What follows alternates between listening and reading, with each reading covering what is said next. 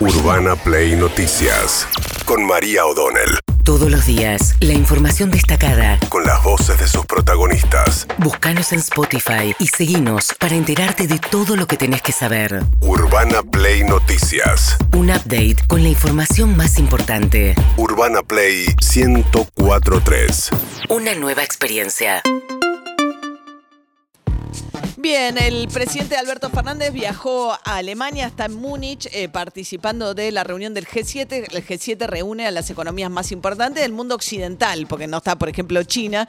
Eh, y en ese contexto están las principales potencias, Estados Unidos, Canadá, Francia, Italia, Inglaterra eh, y Japón, que también está incluido, evaluando nuevas sanciones contra Rusia, porque Rusia recrudeció además en las últimas horas los ataques y que incluyeron, por ejemplo, en este caso volvió a bombardear Kiev, la capital. Alberto Fernández participa de esta reunión en la que se reunió además con Cristalina Georgieva. El Fondo Monetario viene un poco preocupado con la implementación del acuerdo por ciertos desvíos, reclamando que baje más el gasto público. Y en ese contexto, Alberto Fernández fue invitado porque preside una organización de países latinoamericanos y caribeños, la CELAC. Va a tener una reunión bilateral también con eh, Boris Johnson, el eh, premier inglés, donde por supuesto va a estar la cuestión de Malvinas. Son infrecuentes las reuniones entre líderes argentinos y el Reino Unido, justamente pues está pendiente la disputa de soberanía de Malvinas. Alberto Fernández antes habló en un foro en el que estaba Rusia ¿eh? y muchos le criticaron que no fue del todo, en ningún momento, como estaba participando de ese foro del que participó por videoconferencia el fin de semana antes de irse, participaba Vladimir Putin de ese foro y esto dijo Alberto Fernández. Es una condición necesaria recuperar la paz. Es imperioso que cesen las hostilidades en Ucrania. Queremos ser parte en la búsqueda de una solución que acerque a todos los involucrados, para lograr así una paz que dure, que deje definitivamente atrás la dinámica desatada por la escalada bélica. Quiero alzar mi voz para que el mundo entero entienda que aunque la guerra se libre en Europa, sus consecuencias trágicas repercuten en América Latina y el Caribe, en África y en todo el hemisferio sur. Somos una periferia que padece. Bueno, con este mismo discurso, ¿no? Este es un poco el tono del discurso que va a llevar también al G7. Ahí faltó una condena clara, lo tenía Vladimir Putin en el mismo foro y dijo que cesen las hostilidades en Ucrania, no el ataque de Rusia a Ucrania, por ejemplo, ¿no? Mientras tanto, el tema, por supuesto, que plantea Alberto Fernández es la repercusión para los países más pobres del mundo en la suba del precio de alimentos y el costo de la energía. Acá hubo una reunión de gobernadores el fin de semana. Los gobernadores que supuestamente iba a gobernar Alberto Fernández era él más los gobernadores peronistas. Como nunca se armó realmente esa alianza Alberto Fernández con los gobernadores peronistas, bueno, eh, eh, finalmente hay como toda una lectura suspicaz de 19 gobernadores ¿no? Era 16. 16, perdón, claro, no, no son tantos los peronistas. 16 eh, gobernadores que se reunieron en el Chaco. En el Chaco, esto que se denomina la Liga de los Gobernadores. Son los gobernadores que firmaron el apoyo del proyecto de ley de ampliación de la Corte Suprema, de llevarlo a 25 miembros. Pero son los gobernadores que también le están discutiendo los planes sociales. La, el reparto de los eh, subsidios al transporte. Bueno, en ese contexto, Kisilov, el gobernador de la provincia de Buenos Aires, que venía como evitando sumarse a la crítica de, de Cristina Fernández Kirchner al plan económico Martín Guzmán, lo hizo de esta manera, escúchenlo. Indudablemente buscar la recuperación rápida en la pospandemia y aún con una situación de guerra eh, es un objetivo. Después está la cuestión distributiva. venimos estudiando la cuestión económica y sabemos que en los momentos de reactivación se corre el riesgo de que esa reactivación sea con más concentración de la riqueza más concentración de los ingresos, más concentración de los mercados. Es casi una ley de la recuperación económica. Hoy tenemos buenos números de empleo, pero necesitamos eh, tomar todas las medidas que sean posibles para mejorar ingresos y aquí se han tomado, pero bueno, hay que seguir ese camino y profundizarlo, profundizarlo. El gran riesgo de la recuperación es que salgamos peor de lo que estábamos antes. Entonces Kisilov dice, está bien, vos creciste casi el 11% el año pasado, si creces al 4% este año vas a estar mejor que, que, el que los niveles de prepandemia, pues con la pandemia caíste 10, pero si hay una economía más concentrada y más desigual, ¿eh? es que vas a estar peor. Aunque tengas una torta más grande, va a estar peor distribuida. Este es un poco, ¿no? La mirada. Sí, lo que ellos dicen es las grandes compañías, en, empezar, en especial las alimenticias, son las que se están quedando con buena parte de la torta, esa torta que se agrandó, pero lo que está sucediendo es que se están quedando con porciones más grandes de esa torta. Bueno, hubo mucha crítica y eh, cuando Kikisilov dice uno mira los números, a cierta inconsistencia de lo que son eh, las críticas económicas que hace Cristina Fernández Kirchner, algunas veces con cifras viejas, otras veces comparando, digamos, cuánto sabe Cristina Fernández Kirchner en economía y cuán sólidas son sus críticas al plan económico cuando ella dice la inflación no tiene nada que ver con, Sí. la, con la emisión, etcétera. Por eso sorprendió mucho cuando trascendió un encuentro que tuvo con Carlos Melconian. Eh, Melconian, un economista siempre ligado a Macri, aunque últimamente está bastante eh, alejado de Mauricio Macri, está tratando de armar un plan propio a la Fundación Mediterránea. Estuvo reunido tres horas con Cristina Fernández Kirchner. ¿Qué contó Melconian? A mí me llama un presidente o un vicepresidente, una autoridad, aunque yo no esté de acuerdo ni con su gobierno ni con lo ideológico, yo voy. ¿Cómo me van a pedir opinión y yo no voy a ir a un presidente de mi país, a un vicepresidente? Distinto es que luego quiera hacer algo con ellos. Pero desde la vuelta del doctor Alfonsín en democracia, yo ya había dicho, había dicho, que me vi con todos, excepto con Cristina Fernández. Y bueno, en el álbum, eh, Bien, entonces ahí se encontraron. No, no, no va a cambiar la opinión de Cristina Kirchner de ninguna manera, pero muestra una Cristina Fernández Kirchner muy activa, está cada vez más activa.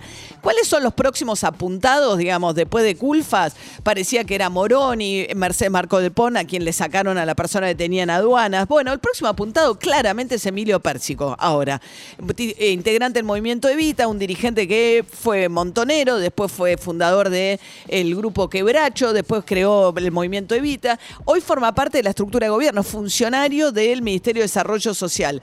¿Qué dijo Andrés el Cuervo Larroque? Que es el culpable de haber alejado a Cristina y Alberto. No nos confundamos, la representación de las mayorías populares en Argentina no es Emilio Pérsico. Me parece que nos estamos confundiendo. La mayor garantía que tienen los sectores humildes en la Argentina es que se fortalezca un proyecto nacional y popular. Y la persona que representa eso es Cristina. Y lamentablemente Emilio Pérsico fue el- la persona que más influyó para poner a Alberto en tensión con Cristina. Lo tengo que decir con toda claridad. No eximo de responsabilidad al, al presidente en este error garrafal que cometió respecto a cuál debe ser la orientación política del frente de todos, del gobierno.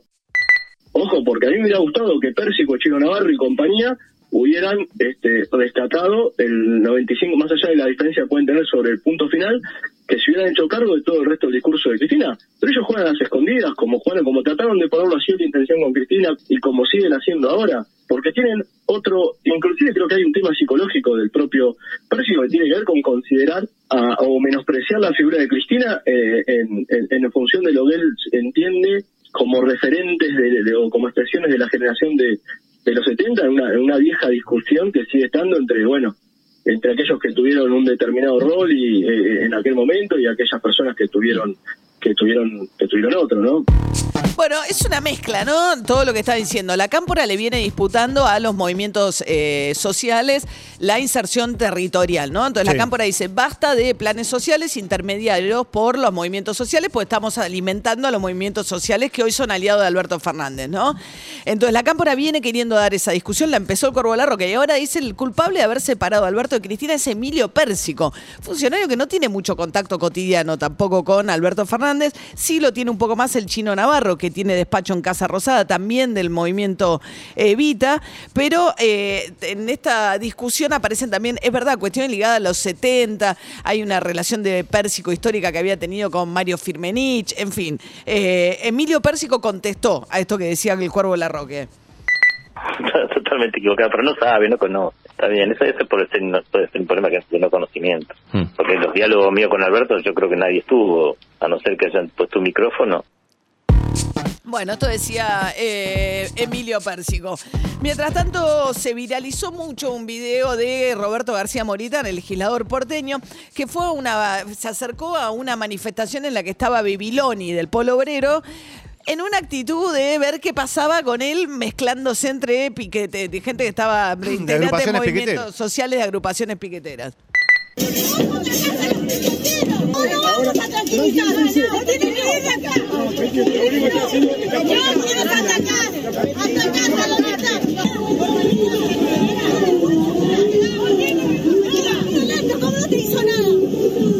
entiende la situación. Lo que pasa es que Empecemos él- a escucharlo con los subtítulos. cada vez se están sacando fotos. Hay gente que no participa de la protesta de los piqueteros, que se están sacando fotos con Moritán. Se acerca una eh, integrante del Polo Obrero a decirle, salí de acá, si vos a nosotros nos menospreciás, con una actitud bastante eh, violenta, los gritos, de mala manera. Él tiene derecho a transitar por donde le da la gana. Uno puede pensar es una provocación que vas a buscar ahí donde sabes que... Pero bueno, también tiene derecho a ir a donde le da la gana. Y atrás Bebiloni que dice, no te saques fotos con este cheto, le dice a los que se estaban sacando fotos con García Moritán, ¿no? Bueno, mientras tanto, Alexis Guerrera, el ministro de Transporte, hablando acerca del faltante de gasoil, que según el gobierno se va a demorar por lo menos dos semanas más en normalizarse la provisión de gasoil. Yo no diría que no se hizo nada. La puja internacional para la obtención del gasoil eh, es muy fuerte, por eso los, los precios se han disparado. Argentina no es el único país que está eh, compulsando en el mundo para la compra de gasoil. Eso se hizo, los, los barcos están llegando, no a lo mejor al ritmo necesario por el incremento de- del consumo interno. Puedo aceptar que eh, estamos un, pa- un par de semanas eh, detrás de, de la problemática, pero de todos modos no es un área de, de mi competencia y hay herramientas y resortes que, que no maneja el Ministerio de Transporte. Bueno, esto lo maneja la compra de energía, ¿no? La Claro. co- eh, no maneja, es cierto, el ministro de Transporte. Puedo aceptar que estamos un par de semanas tarde, pero la verdad, ministro, que echarle la culpa a la suba del consumo, ellos mismos estiman que aumentó un 14% el consumo y tenés un faltante mucho más serio que eso, mucho Sí, más sí. serio. El acaba de salir un dato de consumo respecto de- del gasoil. Eh, si uno ve las dos variantes del gasoil, trepó un 11,2% contra el mismo mes del 2019, contra mayo del 2019. En mayo, que es el último dato que hay, ¿no? Y, el, y 17%, casi 18% respecto de abril. Uno ve que estaba creciendo en mayo el consumo. Ahora, el detalle final de eso no depende de mí, depende de energía, tiene que ver con la interna que tiene el gobierno, de quién es el culpable de, ir estas semanas atrás del tema. Bien, mientras tanto, impacto en el mundo, ¿eh? con la decisión de la Corte Suprema de Justicia de Estados Unidos de revertir un fallo que tenía 50 años casi, que garantizaba la legalidad del aborto en Estados Unidos en cualquier estado. Ahora va a quedar liberado a cada estado y ya hay por lo menos nueve que avanzaron con prohibiciones totales para la interrupción del, em- del embarazo voluntaria. El presidente de Estados Unidos, Joe Biden, decía lo siguiente. Es un día triste para la Corte y para el país. Las mujeres tienen el derecho de controlar sus destinos. Y hay acá en juego un derecho fundamental de las mujeres, que es el derecho a la privacidad. Y el-. Y el derecho de cada persona a elegir cómo quiere vivir su vida. Health and life of women in this nation are now at risk. Quiero ser claro, ahora la salud y la vida de las mujeres en este país ahora están en riesgo. Él habla de la privacidad porque el fallo anterior decía que eh, eh, se sustentaba en base al derecho a la intimidad y a la privacidad de las mujeres, el derecho al aborto. Por eso decía la Corte en el fallo anterior que el aborto era constitucional. Ahora dice, no, no hay ninguna, la Constitución no alude de ninguna manera a, a ningún derecho que pueda comprender también el derecho al aborto, que lo resuelva cada Estado. Urbana Play Noticias.